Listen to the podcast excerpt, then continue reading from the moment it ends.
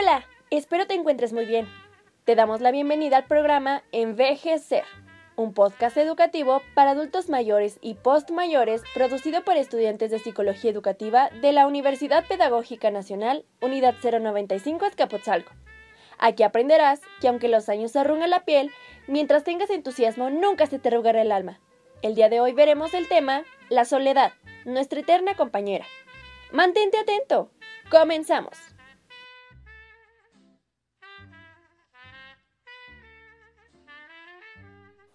Hola, ¿qué tal? Mi nombre es Jocelyn y como ya les dijimos, hablaremos de un tema cautivador, la soledad. Muchos se interesan, pocos se atreven a hablar de ella. Pero vamos por partes. Antes de adentrarnos con este asunto, piensa por un momento, ¿qué significa para ti la soledad? Yo podría decir que es la ausencia de las personas que quiero, no tener compañía de ningún tipo, lo que desencadenaría una tristeza profunda. Esta es mi percepción de la soledad. Sin embargo, cada uno tiene su propia definición. Por eso, es necesario aclarar el término. En general, la soledad, la circunstancia de estar solo, sin compañía, y en sí misma, no es una experiencia positiva, negativa, buena o mala. Sin embargo, para algunas personas la soledad se convierte en una condición de malestar emocional que surge por el aislamiento, la incomprensión o el rechazo de otros. Entonces, la soledad se convierte en un sentimiento de malestar derivado de carecer de compañía. Ahora, planteamos una pregunta para nuestra audiencia. ¿Ustedes qué opinan? ¿Creen que se pueda experimentar la soledad aún estando en compañía? Muchos adultos mayores y posmayores se sienten solos aún teniendo la compañía de sus hijos o sus nietos. Lo que sucede es que muchos de ellos no se sienten seguros o en confianza aún con su familia. Esto pasa cuando no se está satisfecho, cuando las relaciones no son suficientes o cuando no son como esperábamos. La soledad es una situación de vulnerabilidad, marginación y exclusión que viven un numeroso grupo de personas que difícilmente elevarán el grito y exigirán la satisfacción de sus necesidades debido a las condiciones en las que se encuentran. Los adultos mayores que se sienten solos no provocan una crisis social como podrían generarlas otros grupos. No los vemos en movilizaciones o defendiendo su derecho a ser felices. Definitivamente, no creo que muchos hayan presenciado algo parecido. Justo por eso, es importante cambiar nuestra forma de ver las cosas y darnos cuenta de su condición y sus necesidades. Es necesario identificar la soledad y no confundirla con otras emociones para poder manejarla. También hay que hablar de ella aunque nos cueste trabajo o no nos guste hacerlo. Ahora bien, ya que sabemos todo esto, ¿cuáles son los factores que la desencadenan? Lo primero que se nos viene a la mente es el tema de la jubilación, y es que es el fin de la vida laboral.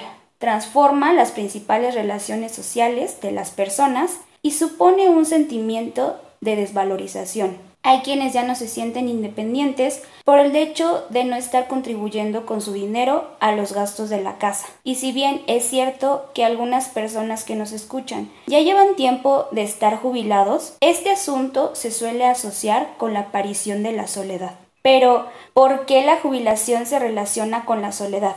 Tal vez sea por la organización del tiempo.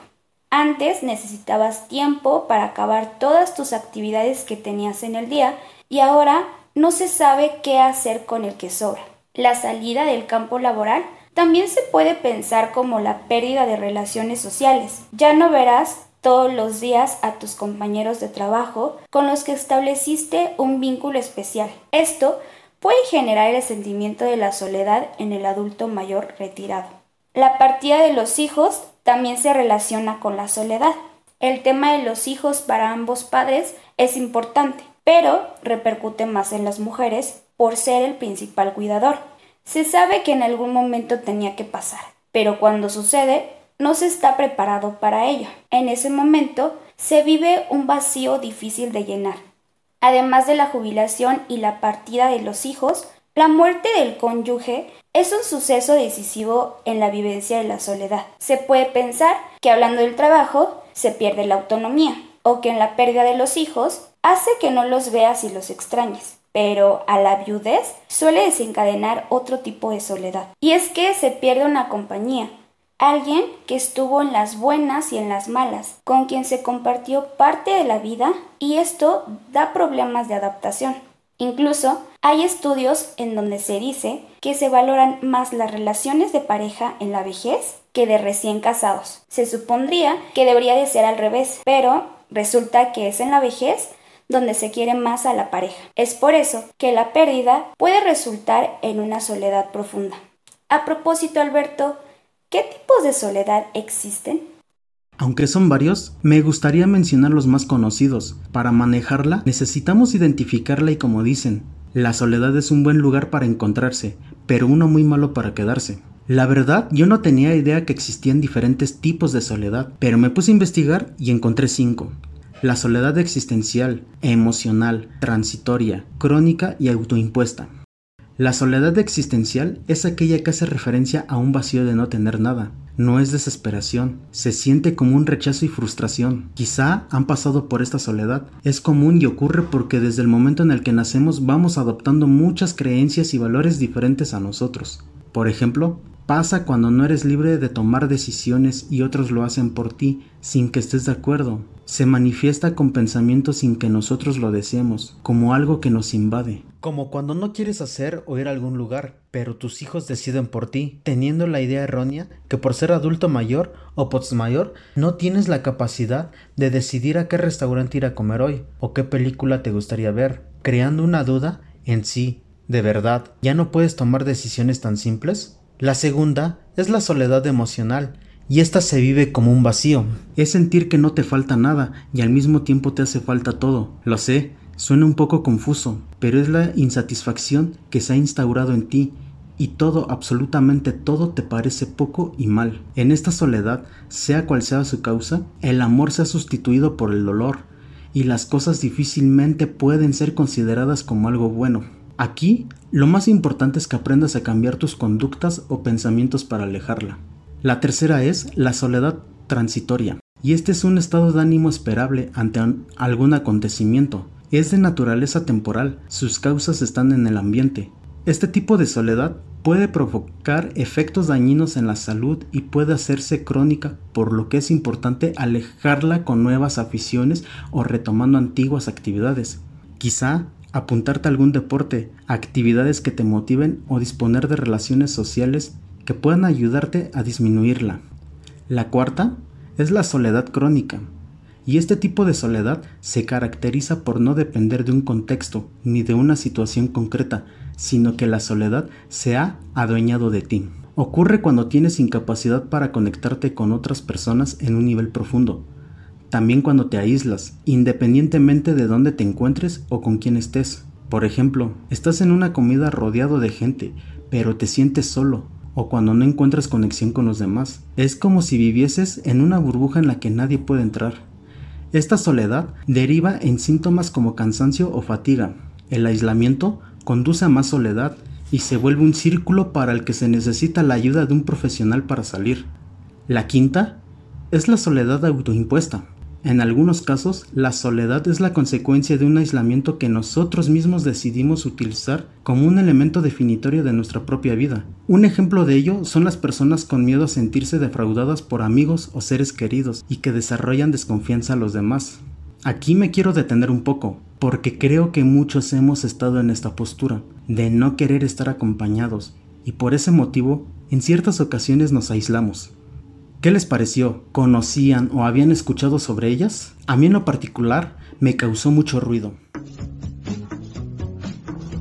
A continuación, te presentamos la sección Necesito una respuesta, donde un especialista atenderá tus dudas. Pasaremos a una sección que en lo personal a mí me gusta muchísimo y es la de Necesito una respuesta. Como lo hemos venido haciendo, aquí le preguntaremos a los expertos distintas cuestiones. Es por eso que nos dimos a la tarea de buscar al mejor especialista sobre el tema de la soledad. Tenemos con nosotros a Isabel. Ella trabaja en el DIF, en el área de orientación familiar. Me da muchísimo gusto que haya aceptado nuestra invitación el día de hoy y podamos hablar más sobre este tema. Para comenzar esta plática y que todo vaya fluyendo, me gustaría que nos hablara más sobre su trabajo. Bueno, pues mira, yo me dedico eh, al área de psicología. En, la, en el DIF donde yo estoy, DIFEN como tal baja muchos programas. Uno de los principales, pues bueno, de orientación familiar es trabajar con adultos mayores y trabajar con los menores. En el programa específicamente de alerta plateada se manejan los probables maltratos, las denuncias de maltrato hacia los adultos mayores. En esa denuncia participa un grupo multidisciplinario que está compuesto por un médico especialista, está compuesto por un psicólogo, está compuesto por un trabajador social y por un procurador, un abogado que finalmente nos apoya en la cuestión legal. Las cuatro personas hacen el llamado y de alguna manera participan en valorar todo lo que está pasando en torno al adulto mayor. Se hace la denuncia, se va al lugar o se percibe, eh, se encuentra la persona con la cual nosotros empezamos a, a ver qué es lo que está pasando. De ahí se empieza a hacer sus valoraciones pertinentes, valoración psicológica, se observa la valoración de trabajo social, valoración médica y de acuerdo al dictamen que nosotros demos como resultado, el procurador o el abogado que está frente de nosotros es quien determina cómo proceder. Se hacen convenios, se hacen acuerdos en los cuales pues la mayoría de las veces se busca que el adulto mayor pues tenga una mejor calidad de vida. Obviamente pues que se involucre la familia, que los cuidadores principales, el cuidador primario y el cuidador secundario estén en buena comunicación, se vayan rolando de una manera continua para que obviamente el desgaste físico y el desgaste emocional de cuidar a un adulto mayor no se vea tan afectada y obviamente pues se dé un mejor resultado al adulto mayor y en ellos mismos no se vea afectada su calidad de vida. Eso es en general lo que nosotros realizamos en específico con los adultos mayores. Ok, bueno, y junto con este tema que ahorita estamos tocando, eh, me imagino que has trabajado con adultos mayores ahorita como lo estás comentando. Mm, ¿Tú cómo piensas que es la percepción de la soledad? O sea, ¿cómo los adultos mayores opinan acerca de la soledad? O sea, ¿cuál es su percepción de la soledad en, en el adulto mayor? Ok, mira, por la experiencia que he tenido con ellos, desafortunadamente la soledad para ellos es sinónimo de que es el final. Es el final, ¿por qué? Porque desafortunadamente muchas de las, de las personas que llegan a sentir este nivel de soledad es porque ya han tenido muchas pérdidas, tanto pérdidas físicas, materiales, de, de, de personas que han querido, que obviamente ya para ellos ya no hay otra cosa. Nos damos cuenta que la soledad se va, se va percibiendo como que ya es lo último. Era lo, lo único que me faltaba para que, pues bueno, ya el siguiente paso, pues prácticamente, pues es la muerte. Entonces, desafortunadamente para muchos, ya no hay más allá de la soledad. Y bueno, así con todo esto que, que me estás comentando y, y ligado con, con lo que me acabas de decir, ¿cómo la soledad se puede convertir en un problema? O sea, ¿cómo cómo el adulto mayor llega como que a, ese grado en donde la soledad, de ser una emoción que obviamente es desagradable, se vuelve ya como que rebasa eso y se convierte ya ahora sí en un problema. Porque, bueno, sabemos de antemano que como seres humanos somos sociables por naturaleza. Entonces, en automático una persona que empieza a padecer de soledad es una persona que empieza a aislarse una persona que finalmente ya no considera tan agradable el estar en torno o estar en convivencia con otras personas. O no es tanto que lo considere, sino su mismo sistema, su mismo ambiente lo empieza a aislar. Por lo tanto, aunque la persona quisiera involucrarse, desafortunadamente las deficiencias que se van presentando ya no se lo va permitiendo. entonces, por lo tanto, sí es una situación eh, que se tiene que visualizar porque de lo contrario esto viene a generar mayores, mayores repercusiones. Ejemplo, una persona que empieza a sentir esta situación de la soledad, desafortunadamente empieza a generar problemas de, depresión, eh, se empieza a dar un deterioro este, cognitivo, empezamos a tener problemas de obesidad, empezamos a tener problemas de ansiedad, este, demencia, demencia, y, y, obviamente pues sabemos de antemano que viene a generar inclusive hasta problemas de enfermedades cardíacas y obviamente como final desafortunadamente encontramos lo que es la muerte. Entonces sí es una situación, es un tema que debemos de tener bien, bien a la al, alerta porque de lo contrario pues obviamente una persona que, que cae en, en esta situación de la soledad es muy probable que difícilmente pueda llegar a salir y aunque pues todavía tenga una pues un tiempo de calidad en cuanto a, a su existencia,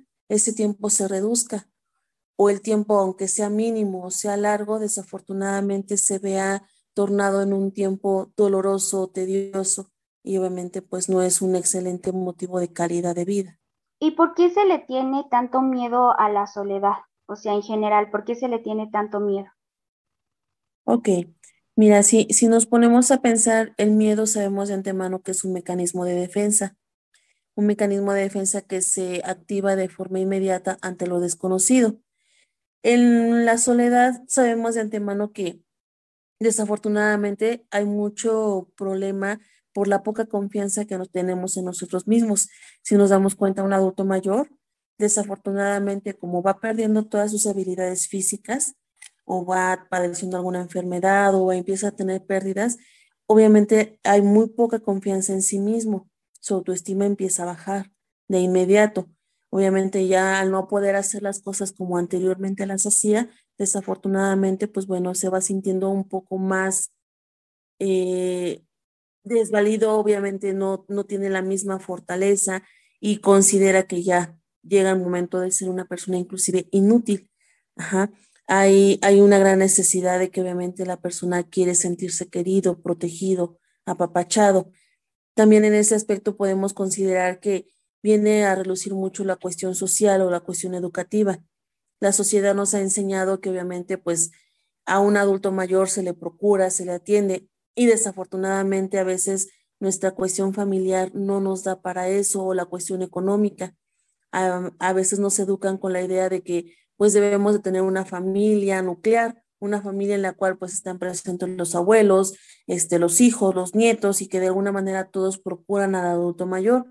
Desafortunadamente hay muchas, muchas familias aquí en México que no lo consideran como algo pues viable desafortunadamente ya llega una persona adulta mayor en ese, en el sentido de que inclusive, pues hasta llegamos a sentir que es un estorbo. Porque, ejemplo, en una salida, eh, ¿qué hacemos? Pues nos vamos a ir a divertir, vamos a ir, no sé, un día de campo. Entonces, en un día de campo, ¿qué hacemos? Pues vamos, corremos, brincamos. Y si obviamente mi adulto mayor ya tiene un problema al momento de caminar, ya se cansa, se fatiga, o no puede estar mucho tiempo parado, o no puede caminar bastante, pues obviamente en automático, pues nosotros como juventud desafortunadamente llegamos al punto de, pues es que ya nos aburrimos o, o, ¿por qué vino el abuelo si pues ve, nos está quitando tiempo o cosas así. Entonces, quieras o no, esta parte pues también viene a afectar demasiado y quieras o no, en ellos hay algo bien importante.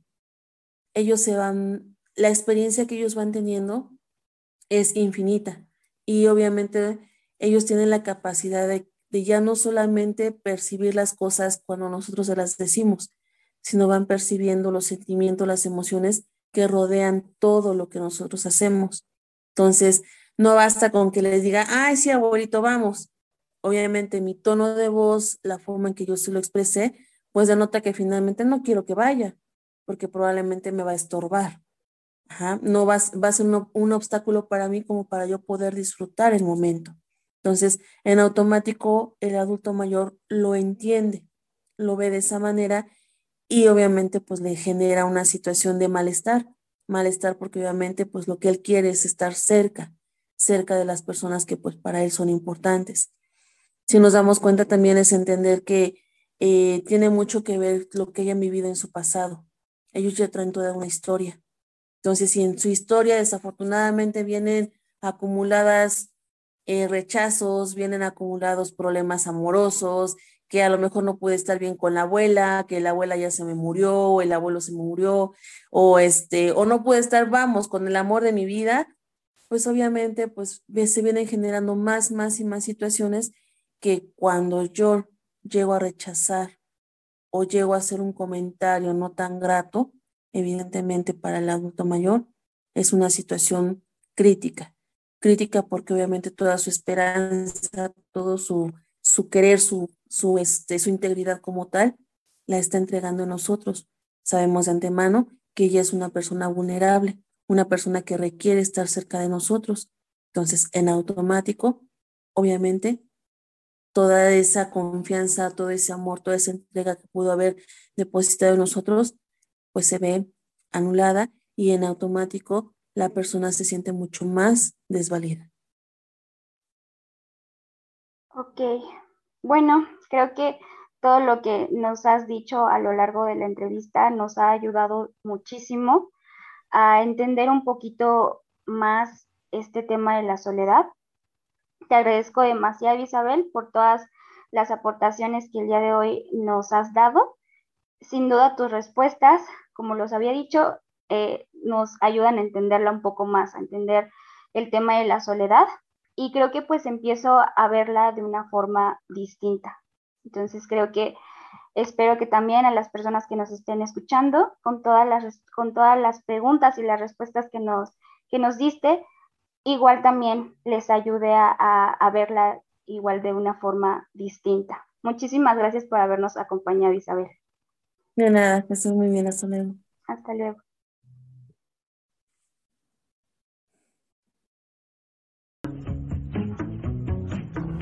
Para cerrar, tómalo en cuenta, donde te ofrecemos recomendaciones para tu día a día. Llegamos a nuestra última sección titulada Tómalo en cuenta. Aquí les daremos estrategias para manejar la soledad. Lograrlo no es magia, Sabemos que es un sentimiento que no desaparece de un día para otro, pero debemos de estar todos los días trabajando en ello. Por eso te invitamos a que practiques algunas de las siguientes actividades. Elige la que más te guste y aplícala diariamente. La primera actividad es aceptarse tal y como eres. A lo mejor suena muy complicado, pero no es así. Es más fácil de lo que crees o de lo que suena. Quiero que hagas un ejercicio.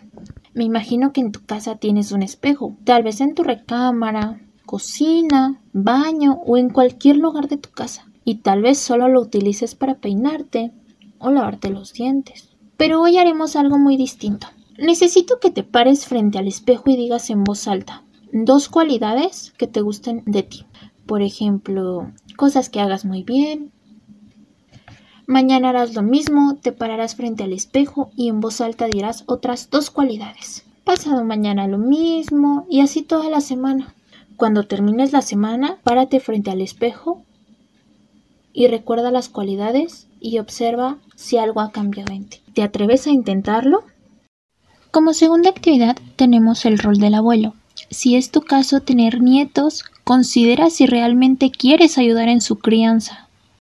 Mucho ojo, se trata de ayudar, no de convertirte en madre o padre sustituto. Valora ser una figura que pueda brindar apoyo, cariño y comprensión a tus nietos. Muchas personas usan su rol de abuelos y forjan relaciones estrechas con sus nietos muy bonitas. Como tercera actividad, tenemos ofrece un consejo. Al ser personas con mucha experiencia, puedes redefinir tu autoconcepto. Por ejemplo, mm, ¿cómo te ves? ¿Cómo quieres que las personas te vean? ¿Por qué no verte como una persona sabia y que de vez en cuando ofrece su conocimiento a personas más jóvenes que quieran escucharla? Tú ya pasaste por algo parecido. Tus palabras podrían ayudar de mucho a quien esté dispuesto a aprender de ti. No te pido que salgas y te pongas un letrero con la leyenda de se regalan consejos. Pero si en tu familia se te acerca alguno de tus nietos o tus hijos, no te cierres al diálogo, no los juzgues, escúchalos, analiza lo que te cuentan y ofrece tu punto de vista. Invítalos a que te cuenten sus problemas. O necesidades con iniciar el proceso de escuchar y analizar lo que te comenten. Estás por buen camino. Como cuarta actividad tenemos lo que siempre quise hacer. En tu juventud o adultez, abandonaste tus sueños por el trabajo, por la familia o por no tener tiempo. Y ahora, ¿qué quieres? ¿Qué quieres? ¿Qué te detiene? ¿Qué te detiene a no cumplir esos sueños? El pensamiento de que ya no estás para esos trotes puede ser un pretexto que retrasa todo lo que soñaste. Tal vez eso te cause un poco de miedo, pero lo que dijimos antes, a veces el único obstáculo somos nosotros mismos. Como quinta y última actividad tenemos un minuto con mi soledad. Un minuto, solo un minutito, que te ayude a estar en el presente, en lo que eres hoy y puedes ser mañana. No te pido más, solo un minuto. Siéntate en un lugar cómodo, cierra los ojitos y toma conciencia de este momento, tal y como es, en las circunstancias que estamos viviendo aquí y el ahora. Pon atención al ritmo natural de tu respiración. En este estado te invito a que pienses en la soledad. Simplemente coloca esa palabra en ti y observa cómo te sientes. ¿Qué mensaje te trae? ¿Qué significa para ti la soledad? ¿Cómo la vives? Todo está bien, solo identifica lo que te haga sentir esa palabra. Siente cómo vives la soledad. Respira profundamente por la nariz y exhala lentamente por la boca. Nuevamente inhala por la nariz y exhala poquito a poquito por la boca. Poco a poco vuelve a ti, regresa al lugar donde estás Escucha mi voz y ve abriendo lentamente tus ojitos.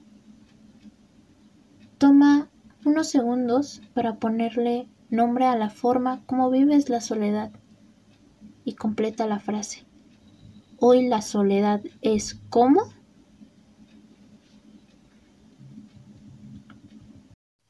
Cuando sientas la soledad, puedes hacer este breve ejercicio y observar si la soledad es siempre igual o si cambia. Recuerda que identificarla es el primer paso para manejarla.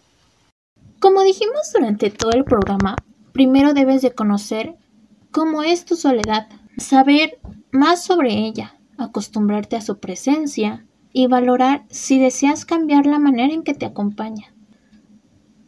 Bueno, te ofrecimos información y algunas de las actividades para la soledad. Deseamos de verdad que las apliques y que sean muy útiles en tu vida. Nos despedimos y te invitamos a que sigas escuchando nuestro programa Envejecer. Hasta la próxima.